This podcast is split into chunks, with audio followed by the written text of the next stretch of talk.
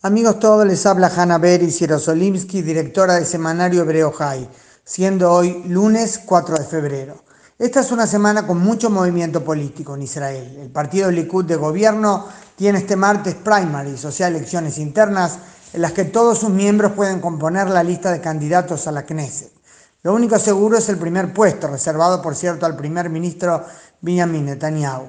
No deja de sorprender que desde ese lugar tan prioritario como lo es la jefatura de gobierno, el primer ministro se esté encargando de tratar de bloquear a quienes consideran rivales en el partido, concretamente a uno de ellos, el ex ministro de Educación Guidon Saar. Ha llamado abierta y explícitamente a los miembros del Likud a no votarlo en las internas. Debo confesar, y sé que con esto estoy entrando en el campo de la opinión, del juicio de valor y no solo la información, que sentí vergüenza ajena.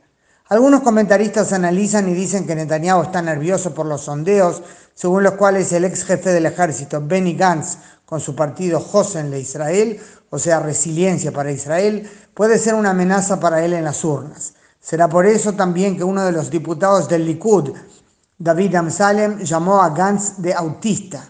Acabo de ver en Twitter el comentario que hizo al respecto David Mena, que hace muchos años fue diputado del Likud diciéndole a Amsalem que se ve que olvidó el término Hadar Betari, un concepto que significa una forma digna, respetuosa de actuar sin entrar en bajezas, tampoco en medio de la discrepancia.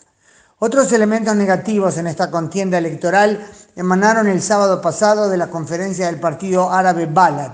Si bien hay consuelos que representan a una minoría de la ciudadanía árabe israelí, uno ve cómo actúan y no puede menos que preguntarse qué hacen en la Knesset. En el podio de oradores el adorno era la bandera palestina. Claro que no cabía esperar que canten el Atikva, pero entre eso y entonar con la mano en el corazón el Mutni, considerado el himno no oficial palestino, mucho más nacionalista que el más conocido Biladi, hay una abismal diferencia. Claro que la contienda electoral se desarrolla mientras Israel, como siempre, debe seguir atento a las amenazas. Por eso se comenzó esta semana la construcción de la última etapa en el complejo de obstáculos destinado a impedir infiltraciones desde Gaza a Israel. Se trata de una cerca de acero especial de 6 metros de alto que correrá 35 kilómetros de extensión, siguiendo el mismo recorrido, perdón la redundancia, del obstáculo subterráneo. Lidiar con las amenazas no pasa solo por el enfrentamiento militar.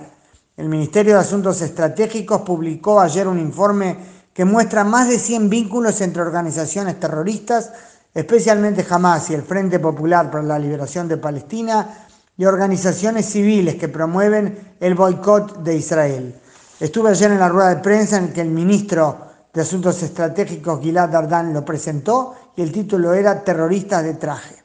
Esto incluye la participación directa de terroristas responsables de atentados en estos grupos, presentándose como activistas de derechos humanos.